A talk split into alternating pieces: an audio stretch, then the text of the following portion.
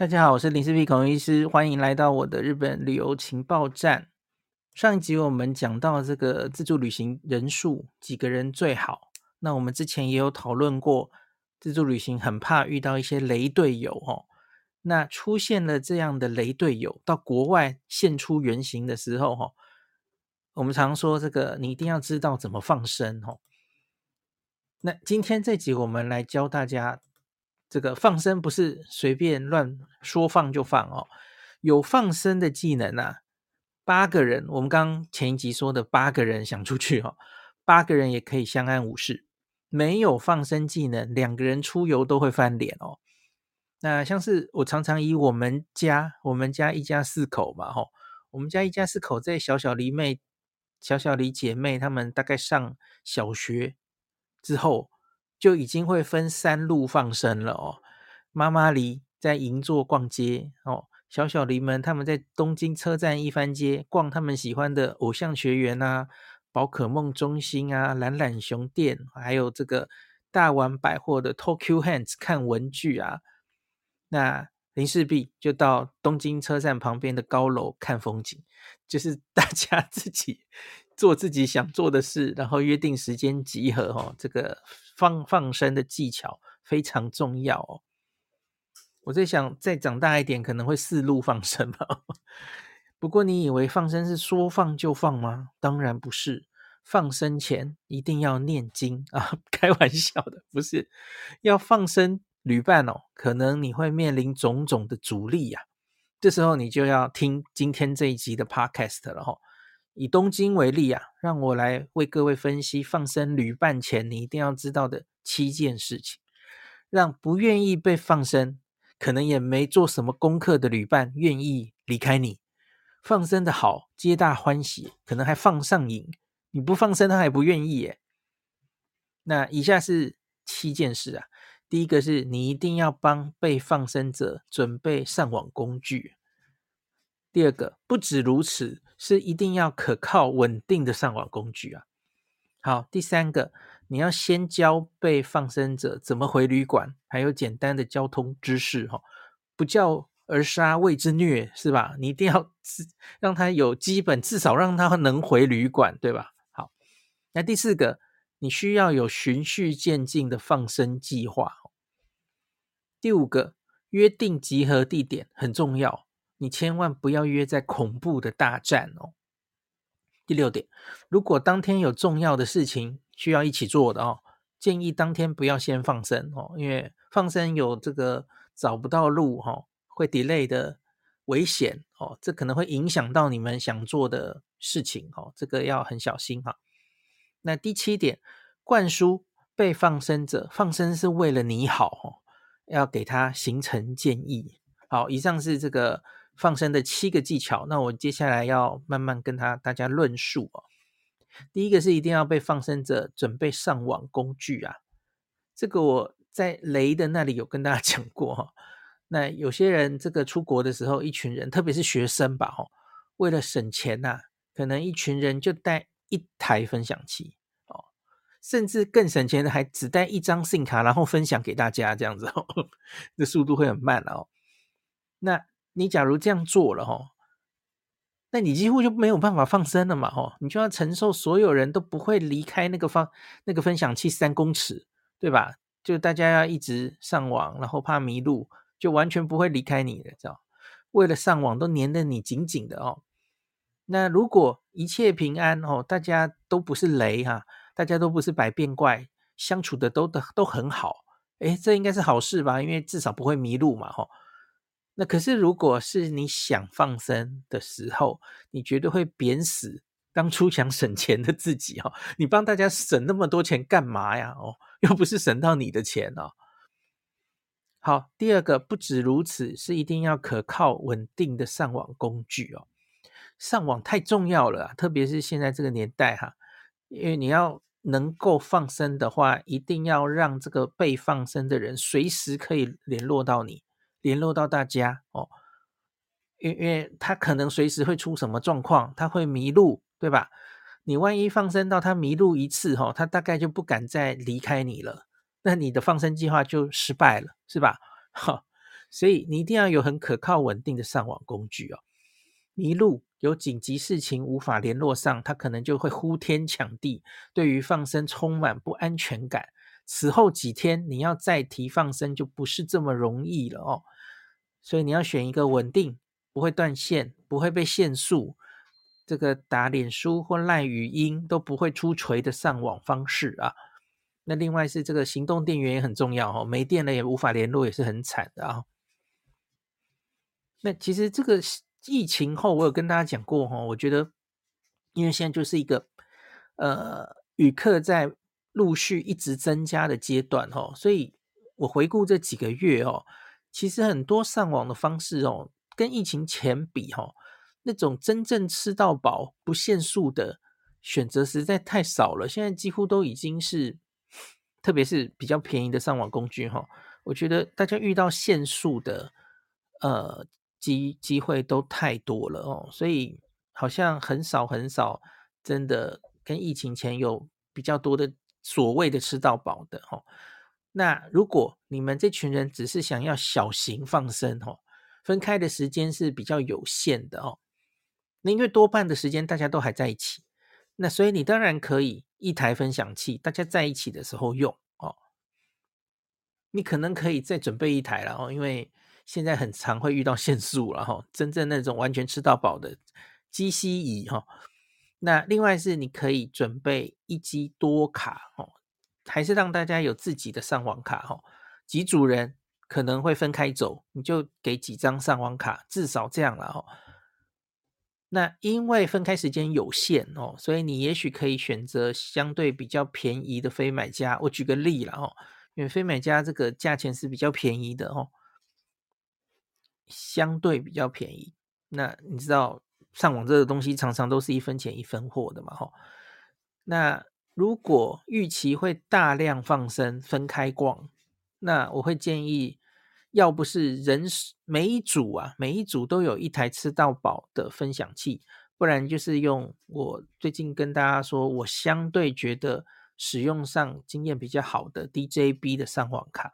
可是 DJB 偶尔也是会出锤哈，所以我其实不敢。完全 跟大家这个保证了哈。好，因为你们一群一群一群人嘛哈，那个我试用的结果是我我就不敢任何一间完全保证这个上网的品质，然后你如果遇到旅客爆冲的日子啊，任何上网工具都有不稳定的可能，就可能会遇到限速哦。那多人同行，我会建议多准备几种上网工具，以分散风险。那有分享器哦，有上网卡，有人开漫游，有人用 eSIM 哦。那这个在行程中有迪士尼的朋友是更重要的哦，因为迪士尼现在就线上化了嘛。上次跟大家讲过，你需要在 APP 抽选、看资讯哦等等。那所以。这个迪士尼是一个对上网非常重要的、严重的考验的地方哦。那所以每一间这个每一个上网工具在迪士尼都可能会不不甚稳定，所以最好有不同的上网工具来分散风险，这样子。好，第三点，一定要先教被放生者怎么回旅馆，还有简单的交通知识哦。在你想丢包或放生他之前，你当然要让他知道回家的路哦。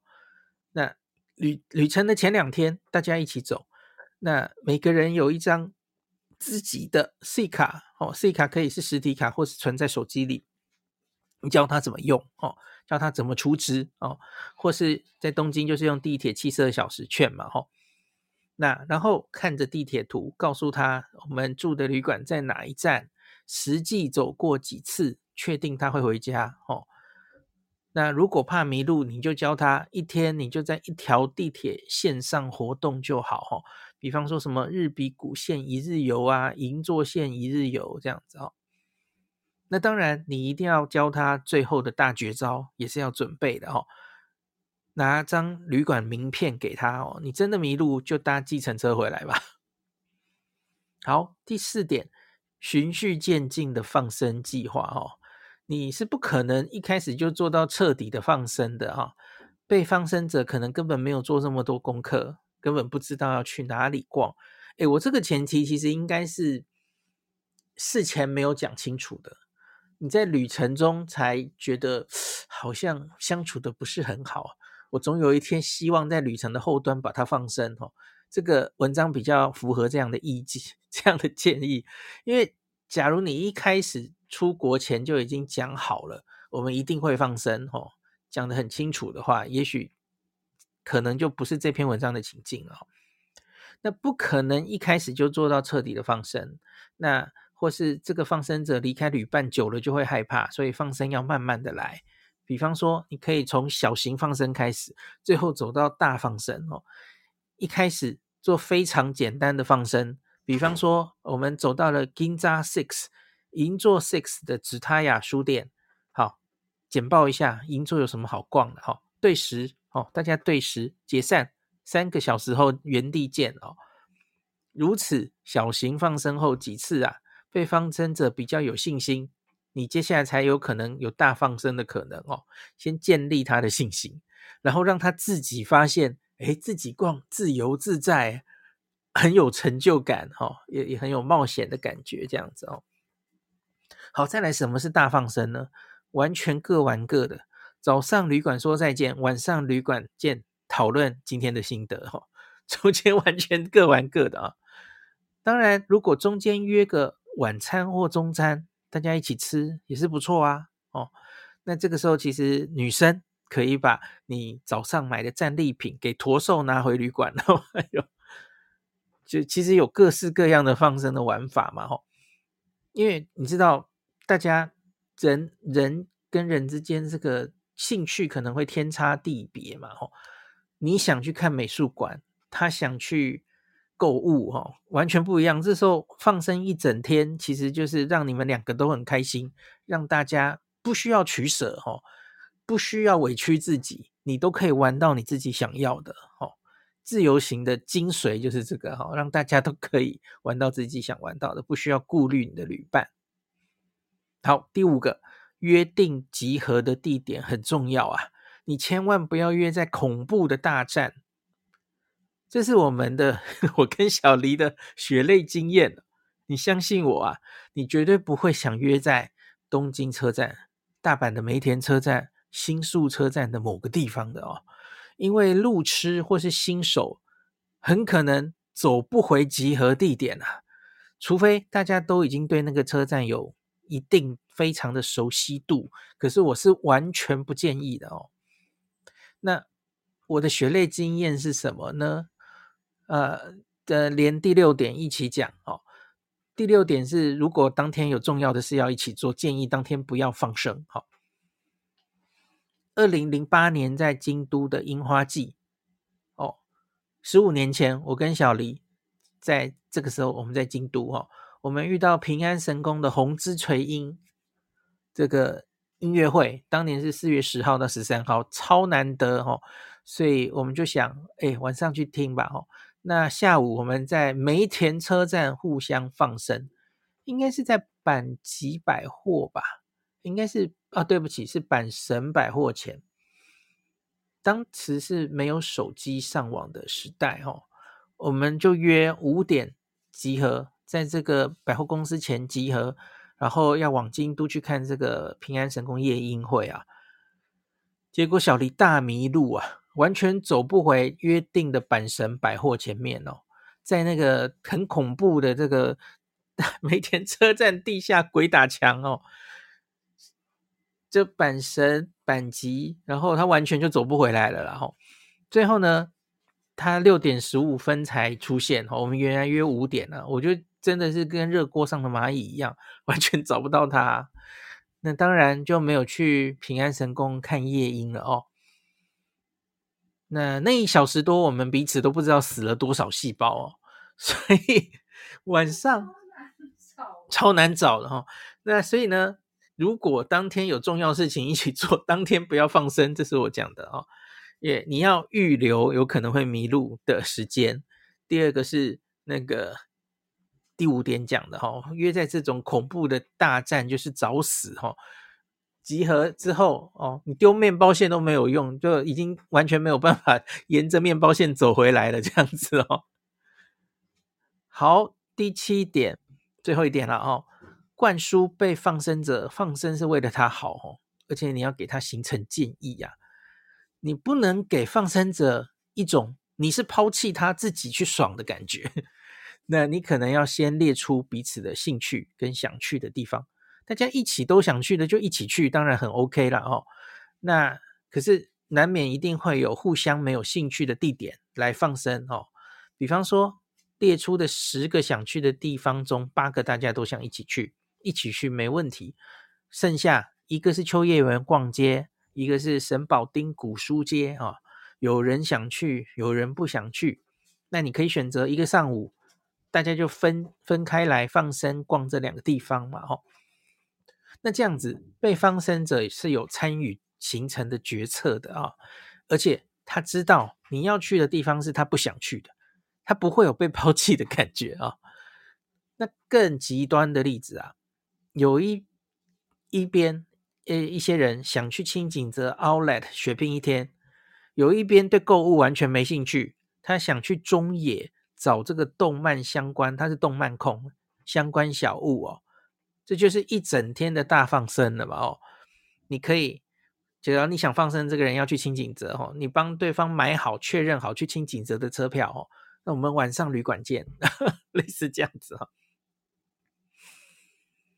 好啦，那我在这篇文章的最后也有把我一些基础的东京这个自助旅行的基础的文章。你可以把这些文章丢给被放生者，让他做功课哦。第一个是我完全不会日文，我到东京自助旅行没有问题吗？哦，给他建立信心。那他想去哪些景点行程？哦，我这个部落格有一篇这个给新手的排东京行程指导。那美食。他也许有他想吃的东西，跟你不一样哦。你给新手的到东京必吃、绝不能错过的十大美食哦。好，把这些让他自己做做功课，看他有没有想去哪里哦。那分开去哦，让他他也有一点这个自己做功课的感觉。好，那今天就跟大家分享到这里，这个是。放生旅伴前一定要知道的七件事，祝大家都可以成功放生，累积阴德，下辈子不要变成这个食蚁兽哈。好，今天就讲到这里，感谢您收听今天的林氏璧孔医师的新冠病毒讨论会。如果你觉得这个节目对你有帮助，喜欢的话，欢迎你推荐给你身边的朋友，或是在 Apple Podcast 上面留下评价，后也可以留言哦，五星好像每天 都可以留哦。希望大家当我的种子教师，推广正确的新冠卫教，以科学防疫，不要只以恐惧防疫。行有余力的话，欢迎您赞助林氏璧孔医师喝杯咖啡，让我可以在这个纷乱的时代继续分享知识，努力做正确的新冠相关卫教。如果你想看到更多孔医师分享的新冠疫情相关资讯，或是林氏必发的日本旅游资讯，欢迎你加入。脸书上的日本自助旅游中毒者粉丝专业，那或是我也有 LINE 的官方账号，或是 Telegram，那这些连接都在 p o c k e t 前面的我的电子名片里面，可以在一个页面就看到我所有的发声管道，都欢迎您加入。那我们就下一集再见喽。